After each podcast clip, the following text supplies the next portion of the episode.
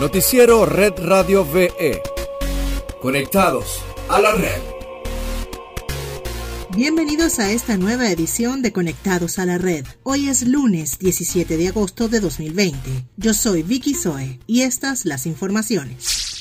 Venezuela registra 1.047 nuevos casos por COVID-19, 1.029 comunitarios y 18 importados. Hasta la fecha se contabilizan 34.802 en total, de los cuales 10.939 están activos, 23.575 se han recuperado y 288 personas han fallecido.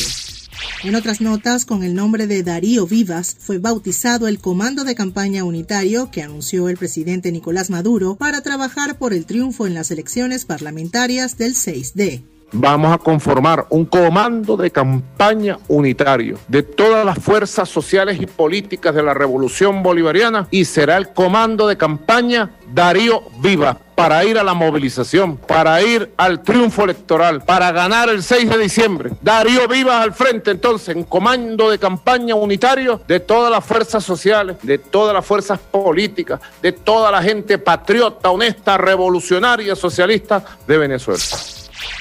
En Red Global tenemos que el gobierno de la República Argentina se pronunció ante el Grupo de Lima en apoyo al proceso de elecciones parlamentarias que organiza Venezuela como única forma para dirimir diferencias políticas. El vicecanciller argentino Pablo Tetamanti participó en representación del gobierno de Alberto Fernández en una videoconferencia. Por tal razón, un comunicado del Ministerio de Relaciones Exteriores, Comercio Internacional y Culto del país sureño expresa que la delegación argentina destacó que no comparte la decisión de la franja de partidos políticos que expresaron su voluntad de no participar en las elecciones parlamentarias de diciembre próximo y llama a la abstención. El gobierno argentino sostiene que la no participación electoral profundiza fracturas políticos-sociales y margina a importantes sectores de la ciudadanía.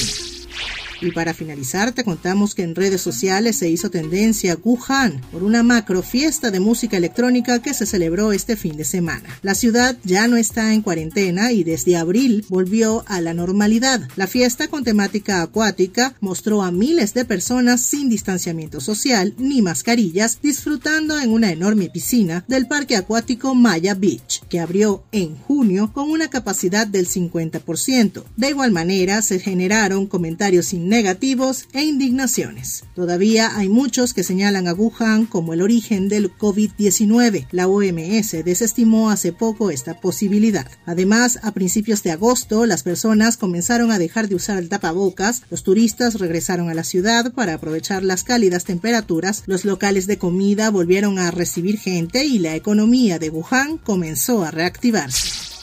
Hasta aquí llega Conectados a la Red. Para más información visita redradiove.com y síguenos en nuestras redes sociales arroba redradiove. Hasta mañana. Noticiero Red Radio VE. Conectados a la red.